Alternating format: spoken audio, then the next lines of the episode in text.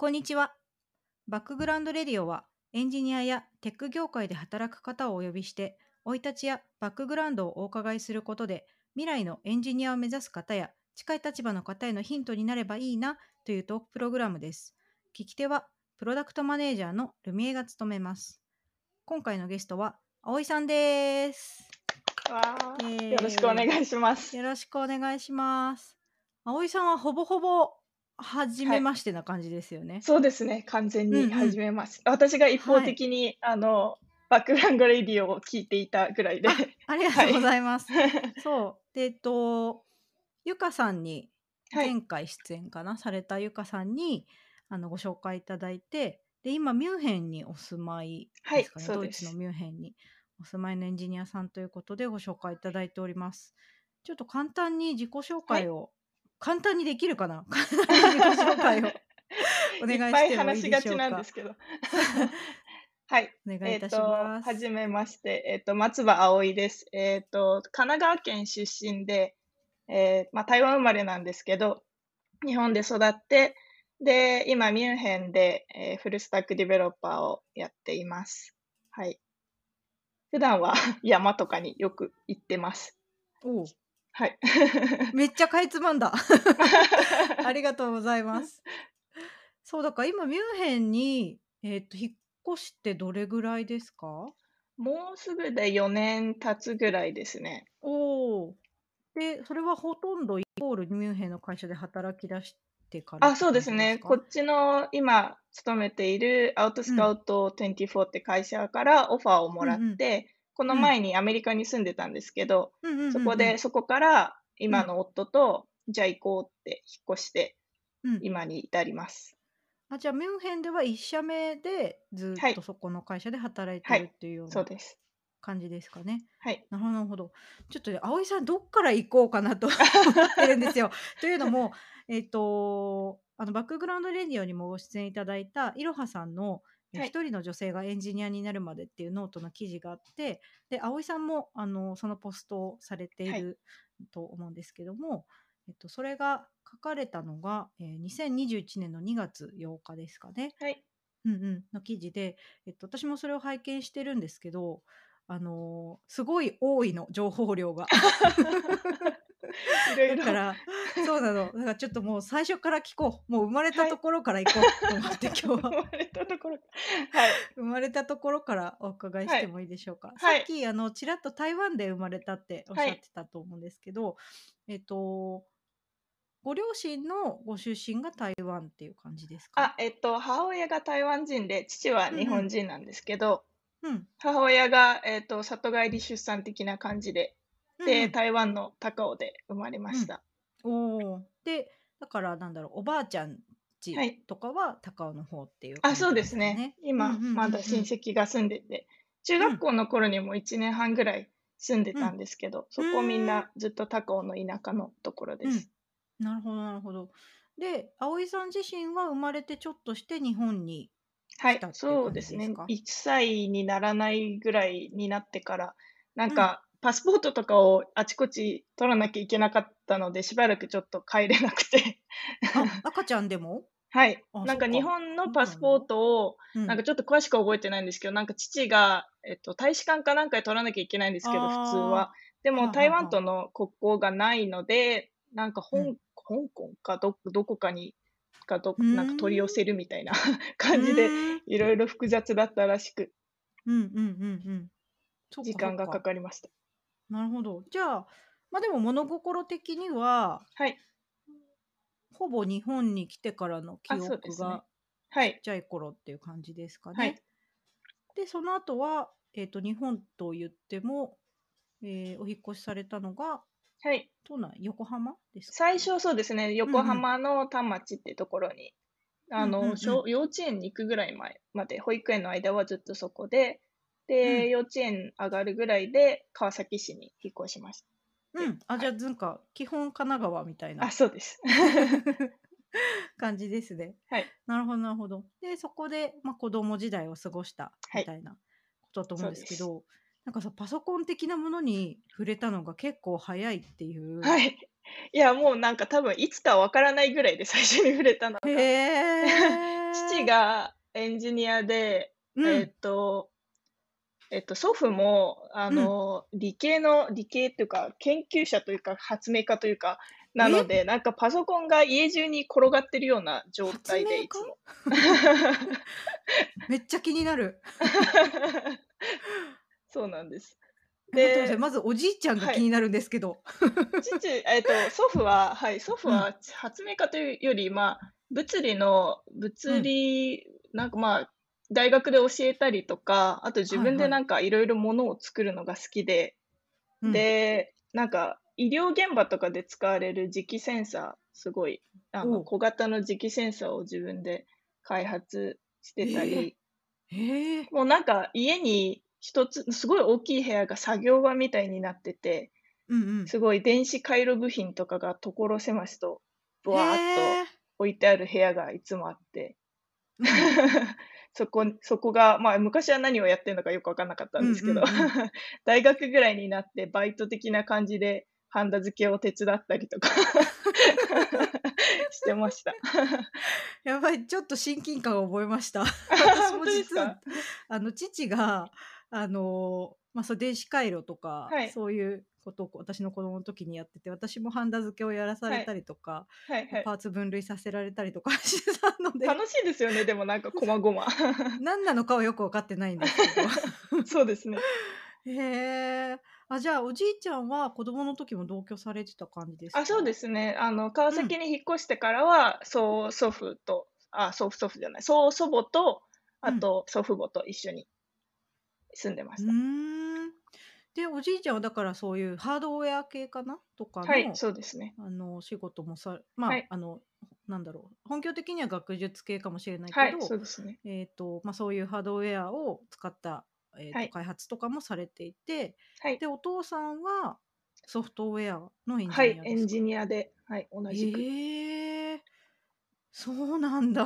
なんか、めちゃ恵まれた環境というそうか。なんですよね。う今考えーん。るとそうなんですけど、全くうんうん。あんまり子供の時は興味がなく。へえ。大して大して何もプログラミングも多分教えてくれていたんですけど。興味を持たず。そうなんはだ。い。へえ。あ、じゃ、もうパソコンはなんか知らんけど家にあるものみたいな？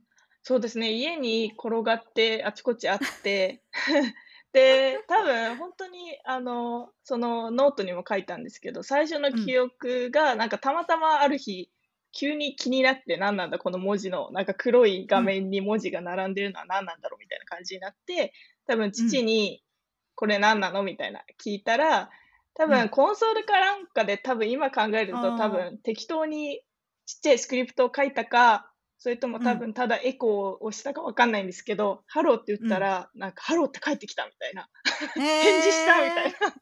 なのがへ最初のえ。多分記憶ですね。へえ。え、それ何歳ぐらいの時ですか？いや、でもでもそれは、小学校1、2おお。年とかじゃないですかね。すごい。はい。小学校1、2年で、ま、ハローワールドじゃないかもしれないけど、何かを書いて何かはい。返ってきたっていう。はい。へえ、すごい。だけど別にそこまで強い興味をその時持たなかあ、ったってそれいうのが面でそれで白いですね。終了しましたね。あ、なるほどってなって、別にコーディングも始そうめず。なんだ。はい。へえ。じゃ、好きなこととしては、その時は何が好きだったとか覚えてますか？その小学校の時は、ま、うん。小学校の時から今でもそうなんだけど、全般うん。とりあえず人と話したりするのがとりあえず好きで。へで、だえ。から小学校の時はほんとに、いありがちなほんとに泥系をしたり、缶蹴りをしたりとか。懐かしい。あと、うんなんかうん。ロールプレイ的なのをやって、なんか友。達グループ2つに分けて、それぞうん。れなんか物語をなんか殺人事件なりなんなり考えてえ？で、発表するみたいな。面白い。お芝居みたいな、ちょっとはい。なんかなんか友達がエレクトーン的なのを持ってて、なんかいろんな。音が出るやつあるじゃないですか。それで。足音の音とか出して、あ、誰かにつけられてるみたいな感じの茶番劇をそれぞれやって盛り上が。るって。いいですねはい。そうか、だからそんなにゲームとかはどうですか？いわゆるゲームあ、ゲームは。一番最初に兄が1個上にいるんですけど、うん。が買ったのが任天堂の64で、うんうんうん。で、それはなんか今でも覚えてて、ディズニーランドに母と兄と行くことになって、いうん。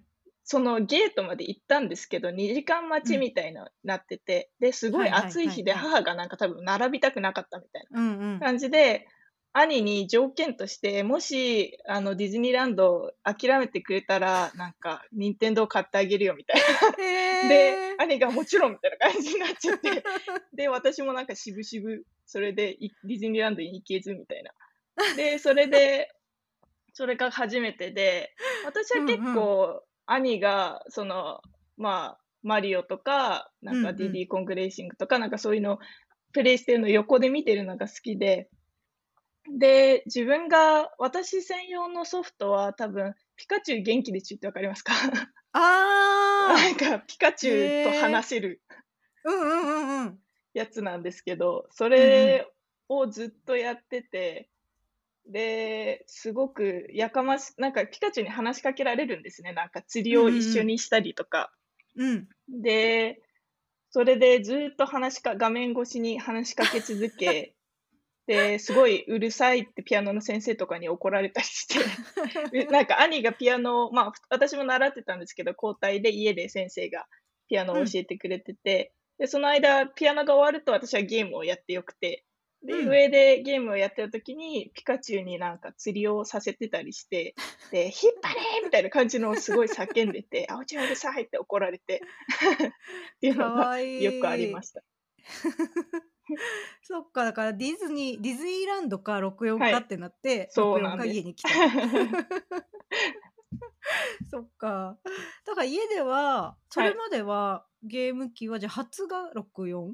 そうですね。多分初だと思います。まあ、基本的うんうになんかゲームボーイみたいな携帯できるやつは禁止ということになってて。へえ。はい。パソコンでやるでゲームは OK だったんですか？あ、パソコンは別に特に言われてなかったですね。なんか、んその小学校、多分中学年ぐらいになって、Windows の95を私と兄用に、まあなんか余ったものなのかわかんないんですけど、与えられて、へえ、すご。そこでなんか、まあもともと入ってるゲームとかうん。をプレイしたりはしてましたけど、そんなには別にハマるということもなくって感じです。めっちゃ贅沢な環境です 思うと。小学校から専用パソコン、まあ兄弟だけど、はい専用パソコンがはい。あったっていう。けど、まあ別にみたい けど別な。あっさりとした。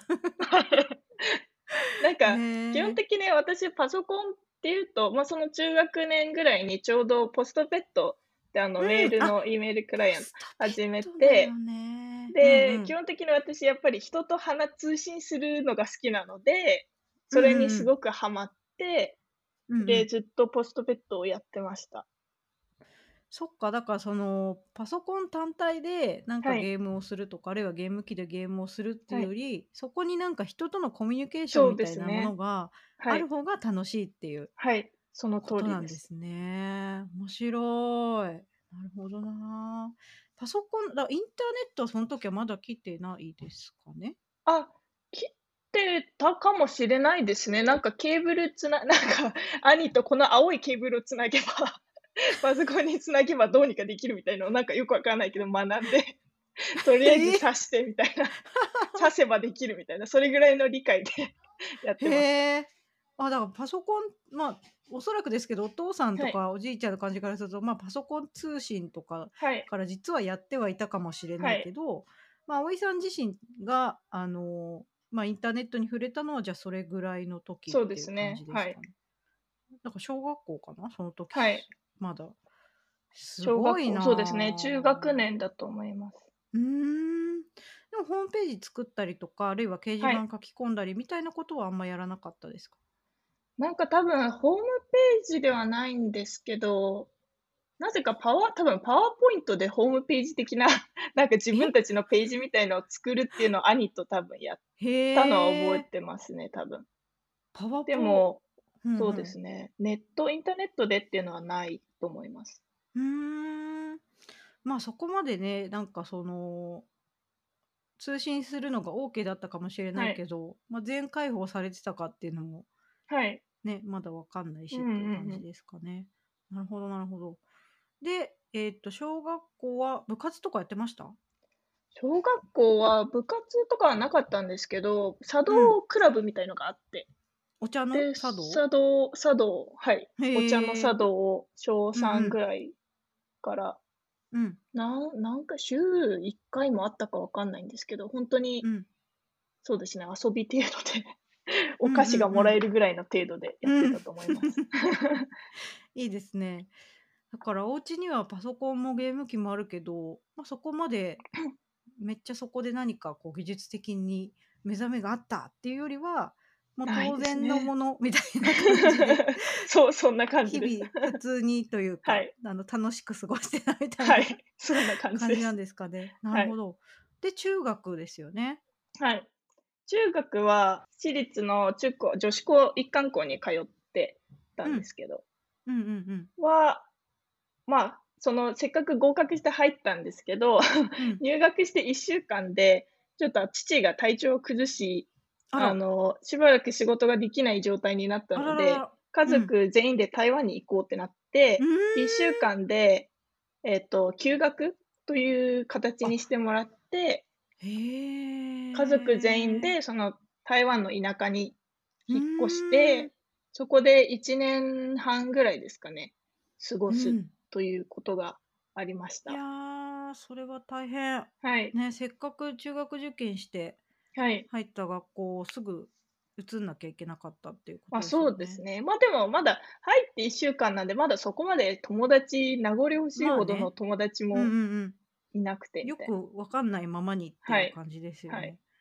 それっていわゆる現地校みたいなとこだったんですか？高あ、そうなんで、ほん時は。とに田舎の現地校にとりあえずええ。編入みたいななっあ、じゃあて、日そん時私、中国語なんですけど、全く話せなくうん。て、もうほんとに「はえい」と「いいえ」しか言えないレベルで。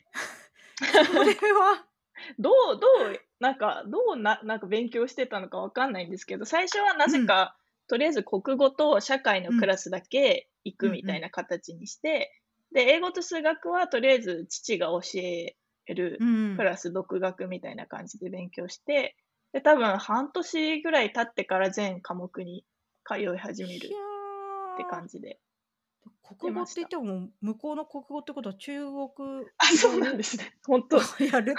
もう全部漢字だからどっちにしろわからないんですけど。いや、それはめちゃはい。くちゃ大変ですよね。そうですね。結構もう反抗期もあって、うん。もう父から勉強を教えてもらうのも嫌だしみたいな。まあ、そうだね、確かに大変なことおになってました。年頃だしね。はい。いや、そっか、日本語がほぼ通じない状態で、はい。学校中学にはい。入ってそのまま、まあ、一応履修するというか。はい。やばいっすね。え、それは最終的には、あれ、はい。その中学にいたのはどれぐらいの期間なんですか？あ、それは、えっと、1年半ですね。いたずっとうん。台湾にいた間に通って。うんうんうんうん。ま、最終的には、ま、英語ま、中国語を喋れるようにはなって。すごい。で、ま、英語と数学は、ま、そんなに必要ないじゃないですか、中国語は。まあね、なので、うんうん成うん。績も普通に取れてみたいうんうん。な感じでした。すごい、1年半で 中国語喋れるようになる。すご若いかったので。な。いや、でもやっぱその期間はかなり勉強したなっていう記憶ありますか？いや、でも中国語を勉強した記憶は正直あまりなくて、どっちかっていう。と、英語と数学をう勉ん。強したんですよね。なんかその英語も、そのやっぱり中1なので ABC から始めるようなレベうんうんうんうル段ん。階で、うん。父親がなんか独特な勉強法っていうか、ハリー・ポッターほの英語う。うん。版のうん。を丸暗記するみたいな、あの。ことを始めて、最終的には1章、多分最後最終的には1章を丸暗記するとこまで行ったんですけど、え何え！ヶ月かで。ですごもくない？ほんとに私の場合は、ま、兄はちょっとぐらいはやってるかもしんないんですけど、英語あ、うん。英語は。私はうんもうもううんうん。なんか B B 動詞、B みたいな、なんかもま、う、中まずみ1だから。ね。うそう、ーな何もかん。もわからないみたいな状態で、とりあえず覚えるみたいな感じの勉強法をやってて。大変でした。え、覚えてます？今でも。最初の、最初の一段落ぐらいしか覚えてないですね、でも。あ、でも覚えてる。覚えてます。わけわかんないままになぜか覚えあ、さ。せられてるっていうね。うん。全くなんだかよく分かってなかったです。いや、今となっては、もうはい。葵さん、あの、英語はマスターされてると思うんですけど、マ今思うと。その勉強法はどうでした？いや、なんかどうなんでしょうね。なんか、やっぱり、まあ、それだけではなくて、やっぱり文法も一応同時並行でうんうん。やってはいたんですけど、うん。なんか、その、まあ、CD を聞いて、父と一緒に覚えるみたいな感じだったんで、そのフレーズうとどう、どういう。流れでおぼなんか喋ってるかみたいなのうん。は、なんかすごい、まあ、ちょっと頭に回路として入ったというか、なんか。っていうのはあったと思いますね。その後、あんまり英語が苦と感じることが、まあ、たまたま好きでなかったので、へそれのおえ。かげだったのかなみたいな、あれ、ありますね。意外とハリー・ポッター丸暗記勉強法は ありかもしれないっていう。面白い。ありがとうございます。はい。で、日本の中学にはい。戻った感じですはい、かね。戻りうんうんまして、うんうんうん中2うん。ですね。中2のうん。夏に戻りました。うん。その時どんな感じでした？いや、なんか、もうある程度みんな、もう友達みたいなできてますし、部うん、活ももうよ1ね。年半みんな行った状態で、うまあちん。ょっと、あの、バドミントン部に入ったんですけど、なんか、うんうん。私上下関係みたいのが台湾であんまりなかったんですよね、多分先へ輩後輩みたいのえ。が。うんだからそれに、まあ先輩に対してなんか礼儀正しくするのはいいんですけど、なんか後うん。輩ともなんかあんまり仲良くなれない的なのがうあまり。好きではなく、で、うん。なんかその違和感を持ち続け、まあ1年ぐらいで辞めて、うん。で、結局もうちょっとなんかのんびりした、和気あいあいとした茶道と書道を始めて、うそれは高校。までやってまうん。したね。なるほど。勉強的にはその日本に戻ってきてどうでしたか？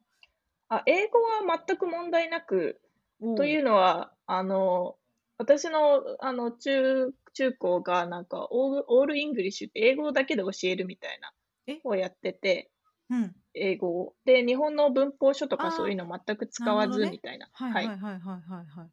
で、それが結構私に多分合ってて、うその。英語の本を、その、この児童書から始めて、どんどんレベルうん。アップさせてって、いずれは普通に読めるようになるみたいな。うん。で、それが好きで結構いろいろ読んで楽しく勉強しん。てました。他の教科はどうでしたか？他の教科はそうですね、やっぱ日本史とかはまあね、全然ダメで。やってないからね、そもそも1はい。年半。うーはい。ん。数学も、あの、まあ、中に、まあ、そのレベルはまだ不等式とかそういう段階だったと思うんで、まだうんうんうん問うん。題なく取れていたとうん。思いますが、中3うん。ぐらいで数学はつまずいてというか、お歩行とかに出始め 歩行ね。だんだん嫌だなって思うようになってきてましたね。その時は。じゃあ中高の時はいわゆる、まあ、理系文系みたいなところではい。言うと、どっはい。ちみたいな文系でした完全うに。ん。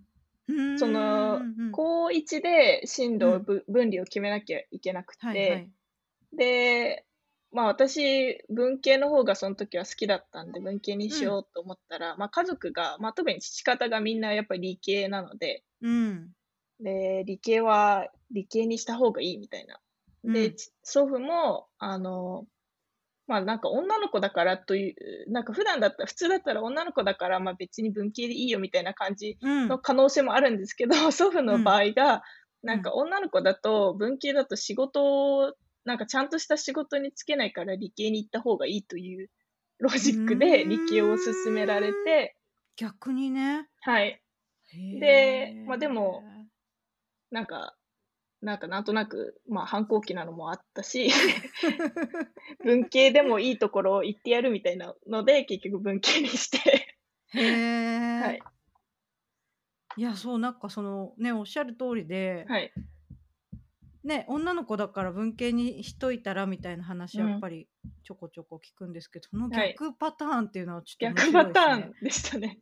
へえ。そしてでもやっぱりそこにまた逆を行くっていうね。自分で文系にするって。逆の逆を言って結果文はい。系っていう。はい。なるほど。で、大学受験はそのはい。まま文系でというか。文系で一うん。浪して、で、結局次第の文系法学部に受かうん。ったんですけど、その時にちょうど、あの、311の地震で、で、国か。立の後期もなんかうやむやに終わってしまって、ああ、そうだっで、たかも。うーそん、そのっ流れで受か。験がなんとなく終了し、確かに。で、うまあ一ん。応入ることになったんですけど、その次第に。うんうんその、そうんのタイミングで、一個上の兄が、うん。うん。あの、なんかこう、日本の大学に、なんていうか、飽きたのか、あまり合ってないのか、うん。なんかアメリカに行くと言い始めて、で、ん。で、父に、じゃあ、葵も行ったらってうん言うん。われて、あ、じゃあ行くかってなって。それすごくない？あ、だからお兄さんはもうすでに大はい。学に行ってたってことですよね？はい、大学その同じ。く、兄は理系だったんです学。けど、はい。うんうんうん。に行ってたんだけど、もうアメリカ行くわと。はい。アメリカ行くわ。そこで でも一緒に行くわってなるのすごいっすね。いや、なんへかやっぱり、え。その、やっぱり第一希望じゃなかったので、その第一志望じゃなかああ、ったので。その次うん第が。うん。まあうん。別に行っても結構ハッピーだったんですけど、いその一学期だけ行ったんですね、結局。うんうんうんうんうん。で、すごく楽しかったんですけど、まあそうの時ん。点で、まあアメリカ行く機会を逃すわけには、みたい。な思って、結いや局一緒について行きました。ー。いや、葵さんの行った大学ノートに出てはい。ると思うんで、見たらはいい。いと思うんですけど、こはい。こをいいやっつって一学期で行くってすごくない？ってなりますよ。マジで？ってなる。いやー、そうですね。今、考える。と結構 今考えるとすごいなっていや、思そううんそう、ふですけど。普通に、なんて言うんだろう。私の感覚だと、え、もったいなくない？みたいになっちゃいそうっていうか。そうですね。いや、かんめっちゃいいとこだからね。いやいや、なんか結親構、うん。あれなんですよね。追い自分を追い詰めて、あうん。の、なんかいい方向に向かいがちなところがあって、これこうんうんも、うん。その、いい大学なんだけど、うん。あの、辞めたら、辞めて、あの、コミュニティカレッジに最初行ったんですけど、そこでちゃんとうん。勉強しなかったら、それこそもうなんか、逆うん。を言っちゃってるじゃないですか、せっかくいい大学に入れたのに。まあね。うんうんなのうんで、うんうん。辞めることによって自分を追い詰めて、勉強をいっぱいして、もっといいところに行こうっていう追いす詰めがちな。感じなんですね。すごすぎる。いや、かっこよすぎるでしょ。もうあいやいや。とないぞみたいな。だって、そうそう、いや、じゃ追い込変なみ。話、こう、はい。休学したってよかったわけですもんね。はい、別に。そうですね。はい。そこは。うんうんうん。べ別にいきなり辞めなくてもうん。休学して、まあ留学みたいな形はい。で、アメリカの学校に行く人も多分たくさん。いるっていうか、まあそういうはい。人もいると思うんですよ。じゃなくてもいきなり辞めちゃったんですよね。すごいなあ。しかも親御さんも反対するんじゃなくて、反対してないってことですもんね、だって、し。てないですね。いいんじゃないのって感じではあ、すね。すごいね。だってむしろそのアメリカ行くことは親御さんもはい。勧めてたっていう感じですか？あ、そうですね。なんか多う分、ん。なんとなく、大学院ぐらいからアメリカとか海外行ってみたいなみたいのはあったんですけど、うん。それがちょっと早まったみたいな感じで、そっかそっあか。の、やっぱり父も、まあ、英語とか勉強するのが好きで、昔からアメリカへとか多分行ってみえ。たいって思っ。てたけど、行けずみたいな感じだったそっかので、そっか。はい。いやー、思い切ってる。で、コミュニティカレッジっていうのはあれですよね。いわゆる、えっと、まあ、日本でいう短大みたいは。ない感そう覚ですね。ですかね。うん。2はい。な年生の大学そう、ですかね。う2ん。年生で自分の好うん。きな科目を好きなように取れてみたいな。で、ん、そこか。ら、あの、4年生の大学の3年時に、あの、編入するっていうのがはい。結構、なんて言うんでしょう。よくある、ポピュラーなパターンみたいな。そうですね。うーん。そうなのか。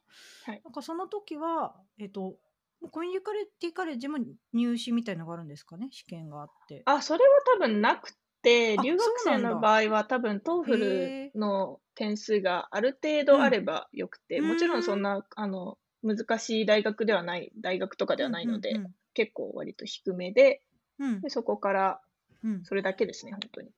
じゃあむしろそのその後の方が大変って感じですか？そうですねす。る勉強づけって。はい。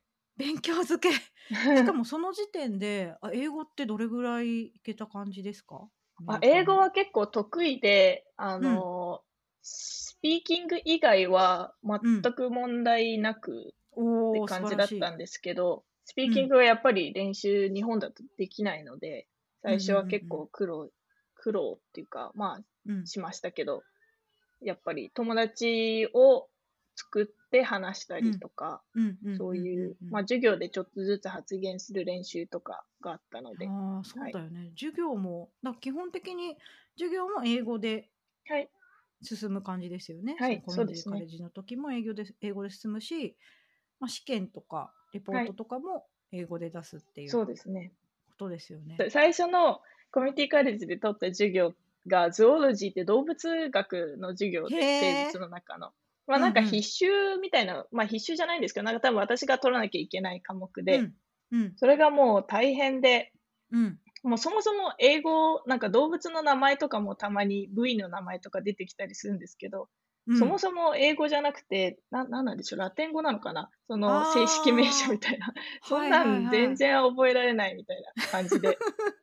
で、多分なんかレポートみたいので、あの、うん。リスト、その動物のリストの、なんか動物、まあ、生物のリストの中から好きなものを選んで、なんかレポートを出すみたいな課題があったんですけど、そのなんか早い者勝ちっていうものについてちゃんと聞いて、聞き取れていなくて、で、うん。しば私が気づいた頃にはなんかもう雲とかしか残ってなくて、で、私はひたすら図書館で雲の本をこう積み重ねて、別に好きでも何でもないのに 研究するという。辛 かったです。しかも なんていうかこうそんな言葉日本語でも知らんわみたいあな本当、本当そうなんです。やつがいっぱい出てくるってことですね、はい専門用語みたいな。はい。いやーまあでも一時が万事全部そういうことですよね英う語でん。そうですね。うん、なるほどな。で3年の編入時はまた試験があるわけですよね。三編入時も、それは試験ではなく、あの GPA だけで決めるので、もう本当にコミュニティカレッジで、あの成績だけで、うんうんうん。あの、まあ、必修科目を取って、うん。で、成績がある程度良ければ、うん。まあまあ、良くなくても一応出してみたりとか、そのアプリケーションを出して、で、あと、まあ、エッセイみたいなのをどうしてこの大学に入りたいのかっていうのをそれぞれ出して、うん。それだけですね、多分。うん、あだからこっちで言うとまあ推薦みたいなはい感じに感覚そうですね。としては近いですかあんまりね。テストとかはないですね。普段のまあ、はいそうは言っても普段の試験の成績はい。とレポートとかエはいッセイっていうことですね。でその時にえっ、とそれまでコミュニティカレッジって分離とかあるんですか？文系理系とか。あーないですね。本当に自分の好きな科目を好きなように取れるシステムなんで、うんうん結構、うんあの、もう普通にリタイアした人、大人の方とかが趣味で取ったりとかっていうのもありますし。本当に自由ですね。編入する先は、えーとはい学部みたいなものはあるんですか、あ、あります。それは、あの、専攻を決めて出さなきゃいけなくて、はいうん。私の場合は物理で出してましたね。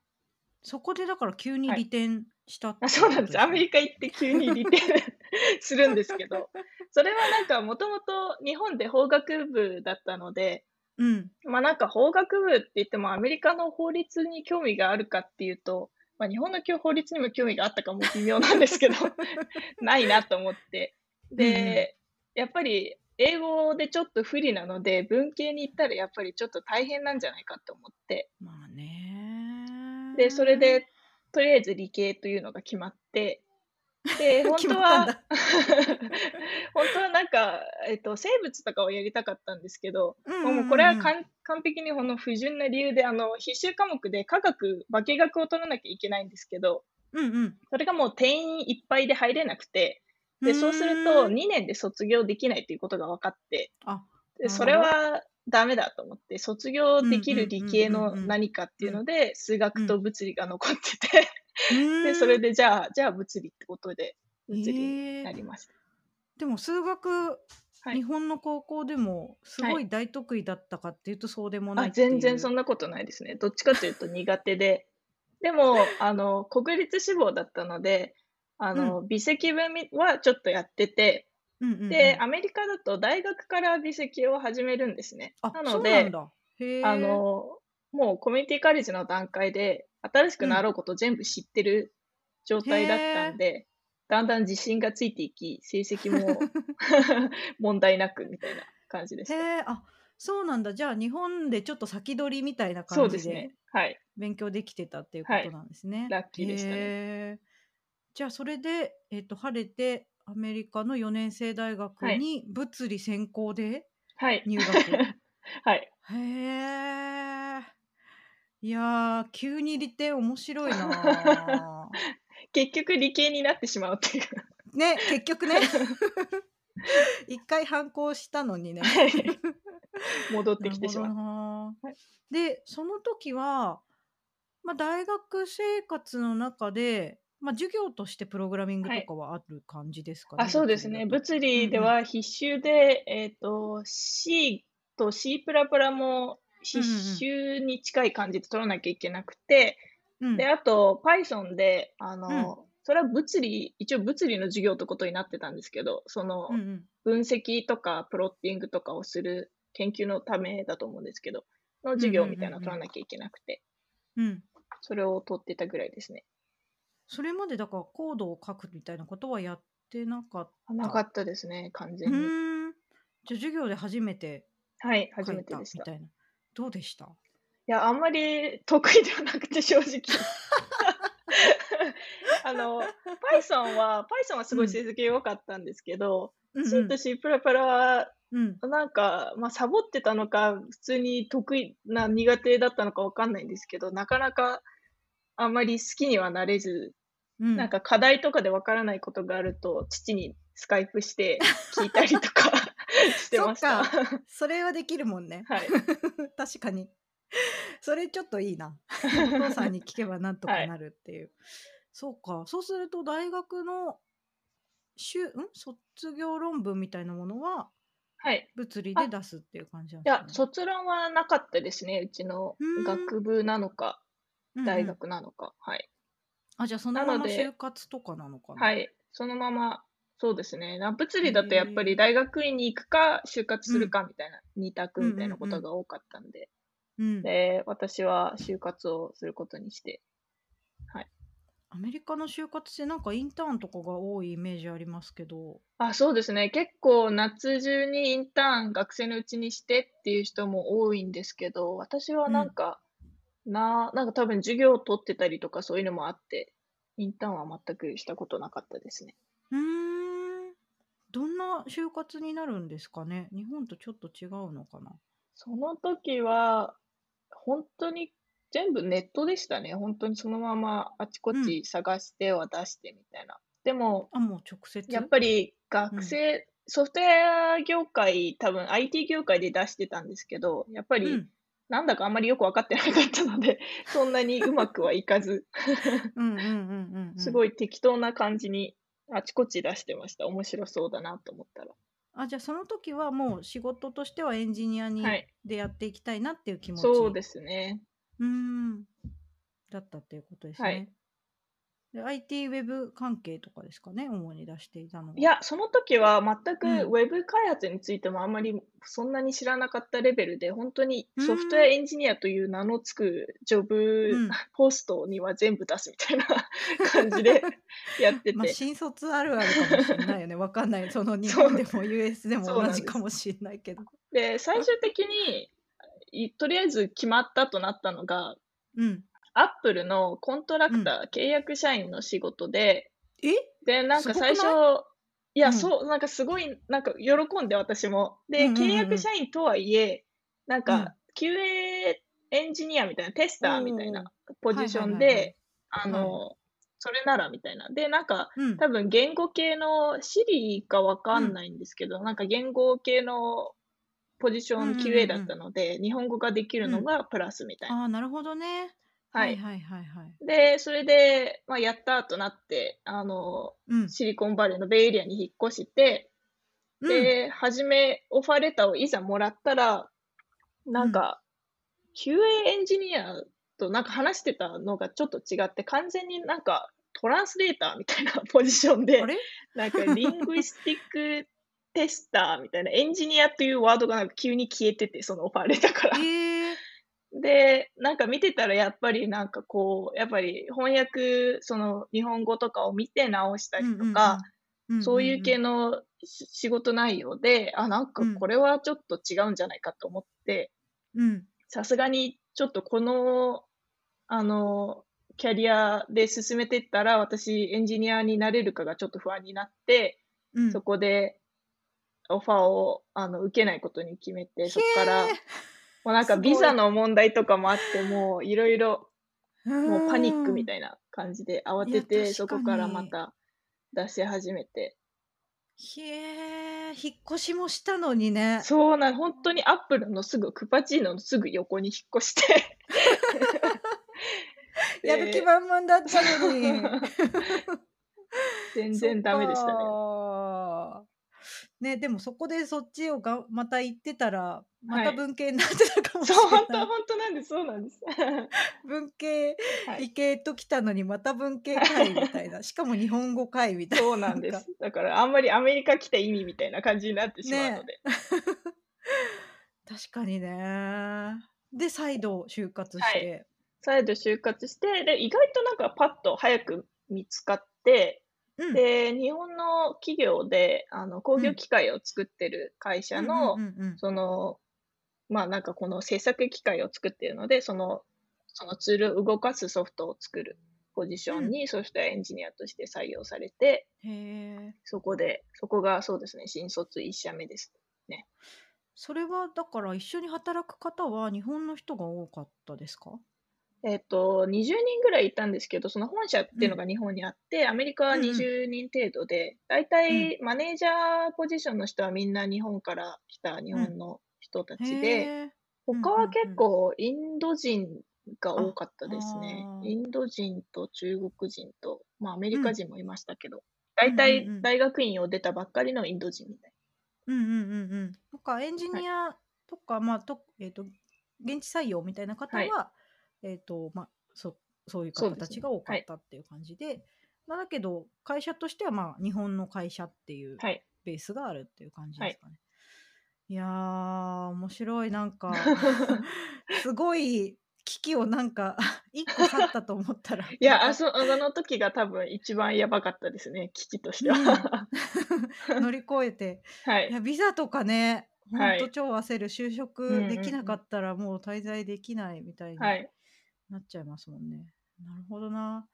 ありがとうございます。はい。で、アメリカから、えっ、と、就職してから、ミュンヘンに移るまでの間がどれぐらいですか？のそれがちょうど2にいたのは。年ぐらいで、そうんうんうんうんの今の日本企業で1年半ぐらい働いて、うん。で、その間に Android のブートキャンプみたいのに働きながら夜通って、そこで、あアプリ開発面白いなって思って、うん。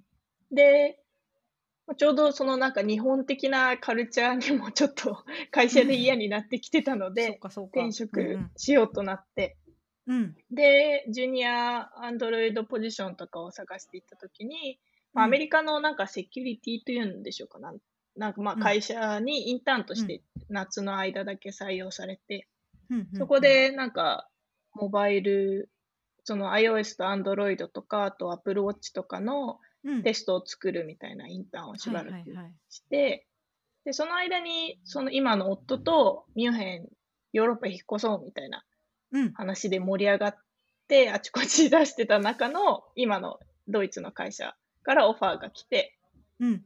で、インターンも途中で辞めて、辞めさせてもらって、で、ミュンヘンに引っ越してきました。えー、あそっかでもそれミュンヘンに行こうははい。あなんだろうだからこの会社に行きたいからミュンヘンに行こうじゃなくてはい。ヨーロッパのどっかに行こうみあたい、な本当にそううです。とりあえず、基本的に場所ベースで。なんか、とりあえず、そうです。ヨーロッパの中で、じゃあどこ行き住みたいかなってなった時に、うんその、夫がすごいスキーオタクというか、とりあえずスキーが大好きなんですね。なので、まあ、アルプスの近くということがとりあえず決まり。へえ、そんな理由面白い。で、やっぱアルプスの近くで、まあ、スキーができる場所で、で、なると、大体ミュンヘンか、えっと、スイスあたりになるんですね。で、テック企業があるっていう場所で。うんうんうんうん。で、まあ、スイスでもよかったんですけど、まあ、ミュンヘンも、まあ、スイスよりは物価とかも安いし、いいんじゃないうんってなって、そこからオファーをもらったので、それで。そっか、だから別にドイツ住みたいとかでもなくて、あアルプスの近くがいいねみたいな。スキーしやすいとこ行きたいなみたいな。はい。なんか私は基本的に別に多分どこでもよくて、別にスキー山がなくてもよくて。うんうん。なので、基本的に夫のその山って条件に合わせて。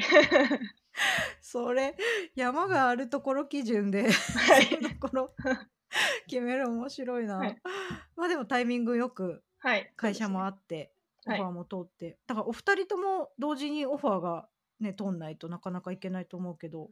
あ、その時はですね、私だけオファーをもらって、うん。夫は、なんか、そのベイエリアの Facebook で働いてたので、まあなんか、か、どうにかなるだろうと、なんか、まあ 思い。うん。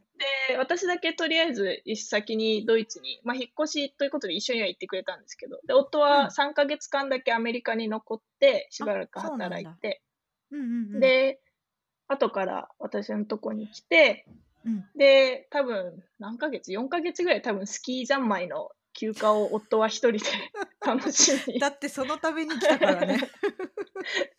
それで、で、やっと就活を始め、で、なんか違う会社に入ったんですけど、夫も。うん、なんかそこがあんまり面白くなさそうってことで、私の今の会社に私がリファーラルを出して、で、えー。夫も今同じ会社で働いてるんですけど。へえ、そうなんだ。え、じゃあはい二人同じ会社にいるんだ。同じ会社です。みんな知ってます 同僚とかも。そうなんだ。しかも別はいにその会社で働いてたから結婚したわけじゃなくて、あ結そうなんです婚してる人たちが後から来たみたいな。はい。面白いな、それ。へえ、いや、いいっすはね。い。えなんか結構おすすめです。あの、パートナーと同じ会社で働くの。なんかお互いうん。愚痴とかも分かり合えるし、休暇とかも取りやすいし、みたいな。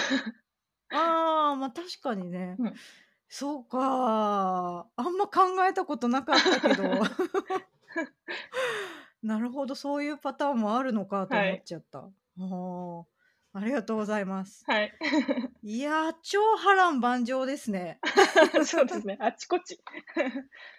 なんか聞いてるとそのそんなに住んでる場所について強いこだわりがもしかしてないのかなと思ったりするんあですけど。ないですね。特に私はなくて、なんか多うん分食べ物が美味しければいいかなぐらいな感じで。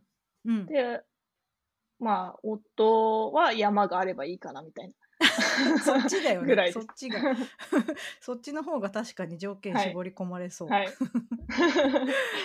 そうか。でも葵さんのそのなんて言うんだろう。あんまり住むところこだわらず、まあ、やれるところがあれば身軽に行はい。くみたいなところって、なんでしょうね。なんか子供の時からそういう感じだ引っ越しがまあいくつか大きい引っ越しがいくつかあったとかもあるのかなと思うんですけど、はいあなんか多分一つちょっと影響されてるのが、なんか多分小学校か中学校かわかんないんですけど、おその父と喋ってた時に、な、うん。なん、なんかすごいよく喋るんですね、家族で。なんか食後のお茶とかが2時間毎日あるぐらいな感じで。へえ。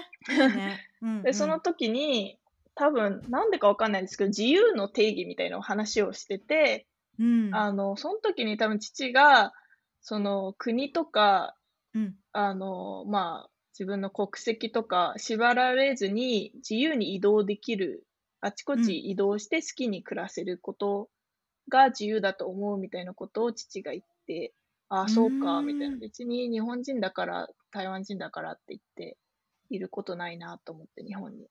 だから、とりあえず自分が好きな方向というか、楽しそうな方向に行くという感じですね。お父さんめちゃいいこと言う。いや、素晴らしいですね。それ、ほはい。ありがとうございます。はい。いや、あっという間にちょっとお時間が経ってしまった。早いですね。ほんと、あの、毎回皆さんにお伺いしてるんですはい。が、あの、何か葵さんのおすすめのはい。エンターテインメント作品ありますでしょうか？はい。えっと、あの、幼少期、あの、あんまりゲームをそこまで私自身はそこまでやってないって話したと思うんですけど、うん。去年に、えー去年、あの、スイッチ、ニンテンドースイッチの、うん。あの、ゼルダを買いお。まして、ゼルダうんのうん。ブレスオブザワイルドもを買いまして、それにうん。もうすごくハマって、もう今5週目をやってるぐらいハマってえ！て。そんなことある？そんなことあるって私でも思うぐらいハマって、もうえ！暇さえあれば、もう仕事休憩の10分さえあれば、なんかとりあえずゼルダの世界に入って、なんかパラグライダーするみたいなマぐらいジ？ハマってます。あれ、ブレスオブザワイルドって、はい。周回するやり込みみたいなゲームでしたっいや、け？そうそういうことはそ全くなく。そうですよね。いや、でもなんか結構一周して、やっぱりオープンワールド系なので、なんかうんとりあえ。ず歩いてるとか、馬に乗ってるだけでも、なんか癒されるというか。あ、まあまあ、そうか。はい。なんか最初は1周、2周はストーリー追っはい。て、はい。あとはもうおで、散歩3みたいな？周なんか多分1周目はとりあえず、あの、最後まで、あの、ストーリーを終わらせて、で、2うん。周目はなんか細々ミニチャレンジみたいのを終はいわら。せてから、やったらなんか変わるのかなと思って、うん。で、終わらせてみたら別に変わらず、で、3回目は、ずっと多分数ヶ月空いて、あ、し久しぶりにやりたいなと思って最初からやり直して、で、4週目は、あの、なんかダウンロードコンテンツみたいなを買っうんうんて、うん。うん。だからなんかちょっとミニチャレンジみたいなのが増えたりしたので、じゃあそれで、まあもうちょっと楽しみつつ、で、なんか、あの、コンプリートしないと気持ち悪いんですね。ダウンロードコンテンツだけあやればいいものの、なんかちょっと。やってないのがあると気持ち悪いんで、それでまた終わらせて、で、今5週目は、そのマスターモードってちょっと難しいモードみたいな。をできるので、それでやってる感じですね。めっちゃハマってます。え、こんなハマったゲームは初って感じですか？初ですね。全くこんなハマったことないですね。え、なんだろうね。今までオープンワールド系をあんまやってなかっはい。たとか、そういうことかな？はい。あ、いや、いや、ろ全くやったことなかったのと、多分なんかいうろうん。いろ、なんか景色が綺麗だったりとか、なんかうあんまん。り焦るのが好きじゃないので、私って。うんなんかこう。敵に敵と絶対戦わなきゃいけないとか、そういう状況があまりなはいはいい。ので、とりあえず逃げるとかもできるので、それが多分合ってるんだと思います。へえ、いやでも5周はマジすごい。しかもなんかその、なんていうの、1周そんな短いゲームでもないよね。長いですね。すごすぎる。いや、いいっすね。はい、おすすめです。他になんか、あとありますか？なんでしょう、私漫画がすごい好きで、基本的に。うん。うんうんうん。漫画はもうずっと読んでたんですけど、最近は結構、あの、Kindle とかで、なんか昔読んでたのを買い直してみたいな、うん。で読み直すっていうのをよくやってるんですけど、うん。今は、朝木夢見しを読んでます。今？わかります？源わ氏物語る。の、はい。今読んでるんの、だった。はい、高校の時に多分国語の先生が貸し出してて、で、はいそれはい。でハマってたのを急に最近ふと思い出し、あ、うん。そういえばと思って、Kindle 版があったので、それで読んでます。いや、改めてみたいな感じだよね。改めて、はい。いいですね。無心に読めるし、やっぱりなんかはい。昔のヒなんて言うんだろう、ヒットっはい。て面白いですよね。面白いですよね。よ昔の漫画好きでる。す。わかる。いや、そっか、Kindle はじゃあ結構日本の漫画も読む感あ、じそうですね。日？本の結構いろいろ、なんか結構幅が広くて漫画に関しては。ワンピースとかうん。ももう小学校のうん。時からずっと読んでるので、今もそれで Kindle で買ってて。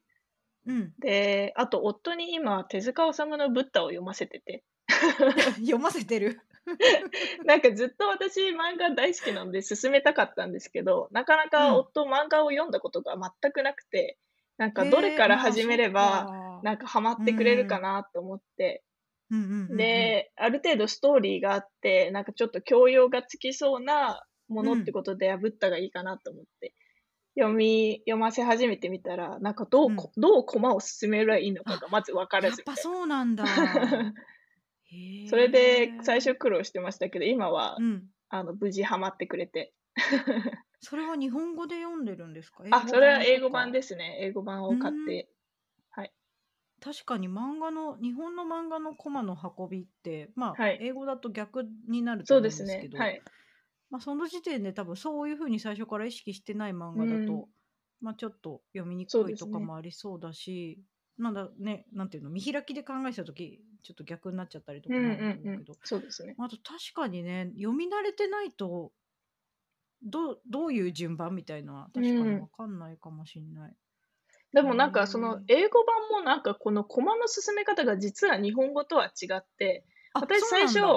あんまり夫が読んでるとこ時にあんまり見もせずに普通に右からこう右うん。上から左下に行って適当にうん言ってたんですけど、うん。なんかどうも話が噛み合わないみたいなことを言ってて、うえー、と思って。見てみたら、なんうん。かページ送りは多分一緒うん。なんですけど、英語版だ。と左上から右下に読むんですよあ、ね。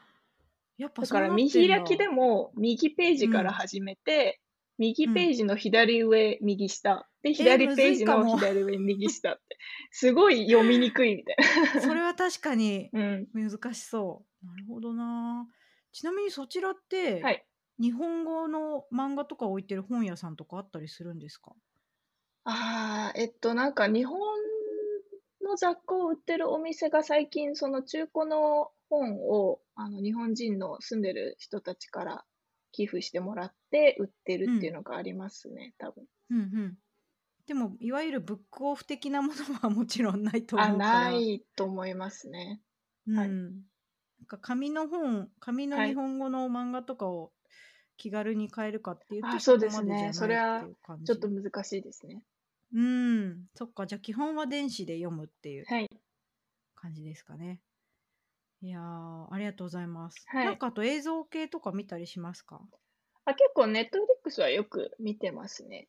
うんうん。最近は、今見てるのが、スイートトゥースっていうネットフほう。リックスのオリジナルシリーズで、うん。なんか、ま、多分最近、ここ1年ぐらい出てきたんじゃないかなと思うんですけど、あうん。の、世界中に疫病が流行りだし へで、それえ。がきっかけで、流うん。行りはじきっかけか逆かわかんないんですけど、で、うん。なんか、動物と人間のハイあ、ブリッドの子供があ、角の生えてはい。る子のやつ？あ、そうはいですそうです。はいはいはいはい。って本いうのを最近見始めて、今のとな。ころなんかファンタジー。なん感じで面白いなって思ってます。はいはい。あ、これ日本語版もそろそろなんじゃなかったお。っけかな、確か。なんか予告のだけあ、見ました。とですか？うん、だからそろそろ来るんだろうなはい。と思って。あ、そういう感じなんだ。はい。へえ。これは結構怖いですか？あ、怖くはないですね。割とあ、なんかフ。ァンタジーってなう感じで、やっんうん。ぱ子供が主人公なので、そんなにうんうん。気軽に見れると思います。へえ。ちょっと日本版が来たらはい。ぜひ見てみます。ぜひ。はい。ありがとうございます。はい。あとなんか、あの、宣伝しておきたいこととか。宣伝ですか？ええ、語 りそうですね。なんか実は。転職が決まりまして。おお。と、10月からハブスポットという CRM とかマーケティング系のソフトウェアを。作ってる会社に越すんですけど、日うん。本のブランチもあるみたいなので、へぜひえ。知り合いの方がいらっしゃったら、私に教えてください。そっか。えっと、そうすると、夫と別の会社にあ、そうで？すね。はい。でもなんか私フルモフルリモートになるんですよね、ポジション的に。なので、基。本的に私が家にいてみたいな感じうん。です。あ、逆に、あ、そっか、出社してる？あ、状今はして？ないですね。ずっとしてなくて。だかうん。らみんなみんなというか、あの、私も夫もずっと家にいるんですけど。うんうんうんうん。私だけ。が多分家にずっといることになりますね。あ、そっか、今後は。はいそちらもリモートが徐々に解除されていはい。くだろうなっていうはい。感じなんですね。なるほどな。なんかね、その辺もまた、あの、まあ、展開が変わってくるんだろうはないと思うので、働き方とかもね、いろいろはい変わってくると思いますんで、ぜひまたその時にもおはい話をお伺いできたらあ、嬉しいです。ぜひぜひ。はい、ありがとうございます。バックグラウンドレディオに出演したい、またはこういう人に出演してほしいというご意見がある方は、ぜひツイッターやウェブサイトまでご意見をお送りください。お使いのポッドキャストアプリなどで登録していただけると、次回の更新情報を受け取りやすいので、ぜひお試しください。それではまた次回収録でお会いできたら嬉しいです。さよなら。さよなら。